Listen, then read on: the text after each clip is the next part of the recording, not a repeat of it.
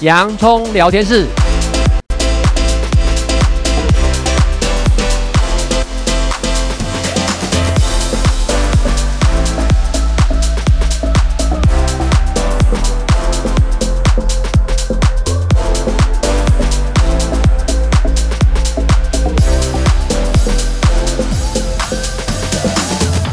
这里是洋葱聊天室，人生如洋葱，要勇敢小心的剥，不怕掉眼泪，从挑战中让生命更璀璨，陪你度过生命大小事。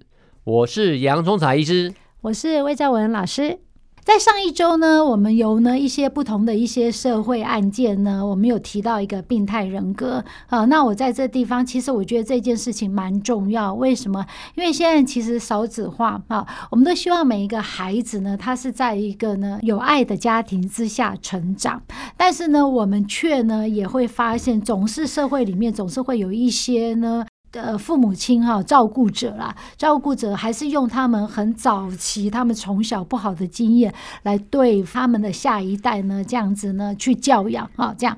所以呢，在上个礼拜，其实杨医师有提到哦，有一些父母如果有暴力倾向啦，工作不稳定，这些都是属于高危险群家庭。那我们的政府其实也有相关的一些单位可以协助处理，这是由上而下，必须要有政府的力量介入嘛。但是呢，那除了政府力量由上而下，那我们横向的关系就是要靠呢各位呢发挥你婆婆妈妈的精神哈，这样子。所以呢，不论从横向或是纵向啊，虽然呢呃你可能哦可能有一些病态人格的体质，但是呢我们都可以将呢它升华为好的病态人格。什么叫升华？所以在本周呢，我们呢就要跟听众朋友分享，其实大家呢常常会听到的。一些心理防卫的机转的一些名词，可是呢，你可能对那些并不了解啊。这样，那如果呢，你想要对一些到底我们人类哈有哪一些心理防卫的一些机转，那我们本周呢的内容呢，哎，就跟大家去分享喽。就是明白我们自己的心理防卫机转，知己知彼，才能够百战百胜。为什么？因为我每一天真的都生活在压力中。那既然是有压力，代表说你可能有不想面对的人事物，那这个时候你可能就戴上面具了。这个面具有不同的面具，可能对老板啊一个面具，对呢你的同事有一个面具。那如果还学生呢，对你的同学同才有面具，甚至呢家里面对父母亲或者呢你的子女都会戴上可能有不同的面具啊。这样，那这种面具呢，其实我们讲人格面具就是一种心理防卫机转。所以呢，杨医师可以先。简单跟我们介绍，就是以一个比较专业的一个说明，简单来跟我们介绍什么叫心理防卫机转。好，先说明一下哦，心理防卫机转呢，是我们精神医学大师呢弗洛伊德所提出来的理论。弗洛伊德说啊，我们的人的精神活动呢，处在三种呢意识形态之下。比如现在呢，你在听我讲话，你在思考，这是你可以感受到，这叫意识。那另外有一种叫做潜意识，前面的潜，潜意识就是说呢，呃，你可能现在一下没想到，但是可能我提醒一下，或者你做定神一下，你会想到的，这叫做潜意识。就是一下子没想到，但，但提醒，哎、嗯，他就想起来了。嗯。但是呢，大家都会做梦吧？哦，做梦呢，他那个东西呢，是你平常想不到的。你可能会说，这个梦呢，怎么长得奇奇怪怪的？那个都跟你潜意识、潜在的潜。潜水艇的潜是有关的。那这怎么说呢？他说啊，日常生活中呢，当你受到外界压力、挫折呢、威胁的时候呢，你会引起意识上面无法负荷的焦虑或不安。举个例子，比如说，老板呢，你他写了一份计划书哦，你认为呢，你写的好棒了，然后呢，希望得到老板的一个赞美，结果没想到拿下去呢，老板呢不但没赞美你，还说你写的错字连篇。那时候你会不爽，会焦虑，会不安。但是你当场可不可以骂回去？你想说你骂回去，讨我老婆啊，就没工作没收入了。然后这时候呢，你可能呢就呢用一种不知不觉的方法，就需要来去面对这个焦虑、愤怒跟不安。所以有时候呢，你就会用一些。举个例子，比如说否认或扭曲事实。哎呀，老板烂嘛，糟嘛，哦，然后呢，这个看不懂嘛，不识才嘛，来保护自己，避免呢因为面对现实呢而引起的心灵创伤。所以呢，弗洛伊德就称这个呢叫做防卫机转。那防卫机转的目的就是希望来减轻焦虑，减少呢内心挣扎跟不安的潜意识过程。然后呢，他所以为了适应生活所面临的压力，当地适当的使用防卫机转是必要的，但是过分使用它就会造成人格适应不良。我再举个例子来讲哦，我们每个人可能你有都碰到这样的经验，你有一天说不定走在路上的时候呢，诶，你发现前面地上呢怎么有一张纸？这张纸是绿色的。你脑海里面那时候呢，意识上面会想到什么？几千块、一千元。那弗洛伊德又讲了很有趣的东西，说我们人有三个我，一个呢是享乐的我，叫本我；一个呢是道德的我，叫做超我；一个呢是现实处理的我，叫做自我。这时候呢，享乐我一定想说，爽啊！我赶快把这一千块钱拿到手，我可以去满足很多事情，可以买很多事情，做很多事情。好。那这时候呢，这个现实的我呢，到这要帮你判断了，小心哦。这个时候呢，这会不会是一个陷阱？所以你就赶快三步做两步呢，跑过去呢，然后呢，用鞋你的脚呢踩住那一个钱，然后呢故意蹲下来要绑鞋带，其实你这鞋子根本没有鞋带的哦。然后呢，你这时候在研究这鞋带上面呢，这个钱呢有没有绑绳子？这时候呢，你在意识上面都是在非常做工，就是在在做这一些工呢，然后想办法呢要来拿，然后啊决定判断了以后，哎没事，然后你就拿起钱放在口袋了。拿以前放在口袋，走在路上的时候，潜意识就来做工了。人家很有压力耶，那个谁知道那钱是谁的？可是我真的很想拿。哦，你很想拿。潜意识，你的你如果越小的孩子就越有压，潜意识就出来了。老师说拾金不昧，爸妈说交到拿到钱要交给他们。然后呢，还有这位新闻那个新闻宣导说，拿到钱你要交到警察局。你这时候就进入到天人交战，焦虑不安。这时候怎么办呢？这时候呢，你的心理防卫机转就做工了。现实的我就把你呢带回家。带回到房间里面，带你呢对着镜子，拿着钱说：“哎呀，我们现在这样约定好了，我们呢现在这个钱呢，我放在我的抽屉里面。三天之内，七十二小时之内呢，如果有人呢能够问我说你是不是捡到一张钱，而且能够把上面的那号码数字都讲得完全无误的话呢，这钱我就还他。要不然这就是我的，这就是心理学上标准的叫做合理化。”嗯哦。这个就是合理化，就我不是呢，我要占有它，我只是在等待。如果没有人来认领，然后那个就是我的。这样的话，哎，这样的话我感觉比较比较有点的良心，要不然我用那个钱我也会怕耶。所以呢，其实从一个小小的行为，我们好像每一天都是在天人交战。这三个我嘛，也就是你意识上面可以呢认知到的，还有呢你心里想，哎，提醒一下，心里想起来。但是呢，有一些呢你是想不起来，可能在做梦哦的时候就表现。人家说日有所思，夜有所梦，原来跟我们的心理防卫机转都有关系哦。这样，那刚刚杨医师有提到，其实我们随时随地都可能，甚至在睡觉的时候都会有一些心理防卫机转哦，哎，蛮有意思啊。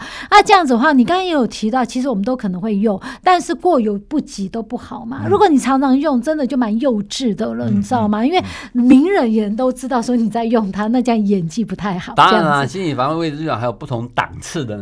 讲到心理防卫机转，那事实上呢，就是呢，我们的一些意识、潜意识等等这些，甚至在做梦里面的潜意识和潜水的潜，都呢算是心理防卫机转的一种。那它的目的其实就是呢，想要呢减轻焦虑嘛，来安抚一下我们自己啊。那我们随时随地都会用到，你在用的时候呢，你也不用会有罪恶感，我们也可以合理化自己为什么要这样子做啊。但是呢，还是强调过犹不及都是不好的哈。这样，因为杨医师有提到呢，心理防卫机转呢也有它的成熟度的分别。那我知道呢，它会有分为什么一级、二级、三级、四级。那杨医师可不可以简单帮我们说明一下？好的，那我跟大家讲了哈，大家都要听一听，因为呢，你不妨有趣的呢，每一天呢。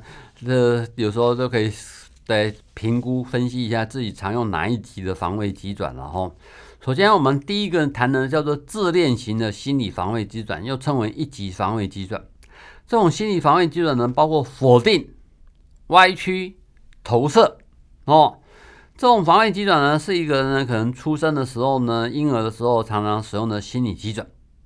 那出生的时候的婴儿呢，其实是属于蛮自恋的一个样态哈，因为呢，他当时的在照精神分析学派来讲了，他只有认识自己，所以他认为全世界只有他，代表呢，他只能照顾自己，只能爱自己，他不会关心别人哦。那这时候呢，他的自我界限也不清楚。比如说呢，他照顾着妈妈在喂奶，他觉得妈妈喂奶是应该的哦，理所当然的。嗯，对，所以呢，他会常常经常的呢去否定、抹杀呢或歪曲事实。那这种防卫机转呢，其实我们必须要提醒，他在精神异常的病人上面常常出现。我的意思是说。不是婴儿是精神病人，而是你长大以后，如果常常用这种方式去做的话，举个例子，您现在考试就是不及格的，你的就是否认，你说老师你改错了，你看错了，你呢很偏心哦，老师把标准答案都给你看了，说你这一题这边做错，你说不对，我呢这个东西有人去涂改。哦，这种东西呢，你想眼不见为净，想要否定它，这种东西是很不安全的，是不恰当的哦。所以呢，我们事实上不是很常见到吗？最近轰轰烈烈闹一些案子，明明大家都在旁边看得清清楚楚，说当事人就一直在否认否认，没有没有没有没有，我没有抄袭。嗯嗯嗯。可是这种自恋型，我这样的话，这种感觉到，就自恋型的这种呢，其实婴儿是正常的嘛，因为婴儿就是我们是从出生到我们一岁之前都叫婴儿，那时候他也不是认清认清整个世界，他只是认为他自己就是全世界。但是如果你在成人还用到自这种自恋型的防卫机转，这真的是我觉得感觉到蛮自私的，因为他只爱他自己，他都不管别人，甚至呢是踩在别人的身上来成就他自己。这种自恋型其实有好多。多的一些不管中内外啦，很多号称所谓的政治人物，我们说政客啦，其实好像就类似这样子哈，嗯嗯嗯、为达目的不择手段哈，这种自恋型防卫机转。好，那再来呢？第二集有自恋型，那应应该也有一些比较好一点的吧？那第二集是不是稍微好一点？第二集呢，我们叫做不成熟型的防卫机转，它就是叫做二级防卫机转，它里面有叫内向投射，还有退化，还有幻想。退化很简单哦。今天呢，一个孩子呢，他呢觉得呢，我今天去上课，我课业我功课没有教，老师要考试我考不会，这时候呢，我怎么办？我肚子痛哦，我好痛哦，好痛哦。然后呢，妈妈紧张呢，就带他去看病。然后这时候他怎样？退化成病人了。哎。病人是不是不用就不用担责任了？那习惯的话就交作业了。习惯我就不常去学校了。对，我们蛮常见的。这就是很不成熟的哦。嗯、那另外还有一个内向投射也是要提醒的，这在忧郁症的病人很容易出现。哦、我们有一些病人呐、啊，他会把所有的周遭发生的大事小事都放在投射在自己身上。如果又加上负面的思考，比如别人生病啊，因为我没照顾好啊；别人没考试好，因为我没帮他复习好。什么事情都跟你有关，什么事情都不幸，人生不如意的事情十之八九，保证你得忧郁症。所以，我们常对忧郁症的病人要做认知行为治疗，特别是对内向投射这个心理防卫机转要做处理。嗯，所以呢，还有那种内向投射，其实如果我自己本身经验的例子，我记得在十几年前，我父亲呢癌症的时候呢，然后那时候呢，我也发生了这种情绪障碍、忧郁症啊，那时候一下子瘦了七八公斤，然后那时候我每一天呢都只是哭，为什么？因为我觉得都是因为我没有照顾好我爸爸，所以他得癌症哦，所以这个经验真的让我呢印象很深刻，所以我更能同理什么叫忧郁症啊，这样，那再来。那还有再往上呢，就叫三级防卫机转，又是什么意思啊？它叫做神经质的心理防卫机转，又称为三级防卫机转。这个呢是呢儿童自我的一个进一步的表现了哦。当他逐渐能够分辨自己的冲动、欲望啊，什么是实实现要求跟规范以后呢，他处理内心挣扎时候所表现的出来的机转。举个例子，我们常常说，哎、欸，你不要那么神经质，好不好？哦，神经质。神经质的意思就是说，你这个人呢，你可能很事情呢，你风吹草动见牛羊，你就很容易敏感，你都会呢认为说呢，这个呢，你很容易过度的去联想，然后想象说这个事情呢，他们是不是在讲我，是不是在批评我，然后呢，是不是呢要让我呢不安？那这种人呢，比较核心的本质就是一种焦虑。哦，所以，我们生活上面呢，如果说你三不五时，你就常常容易产生预期性的焦虑，你不知道在慌什么，可是你动不动就紧张不安，这是典型一种神经质的心理防御机制。适当的焦虑是 OK 的，过度的焦虑就会产生困扰的。那讲到神经质，我就感觉好像随时都在备战状态，惊弓之鸟的感觉，然后、嗯、非常在意细节，搞得见树不见林，所以什么事情都办不好了。嗯。那当然，我们一定也有一些比较好的、成熟的防卫机转，又是什么呢？好，这个呢叫做四级防卫机转，是成熟的哈。我们最经典的呢就是升华跟幽默。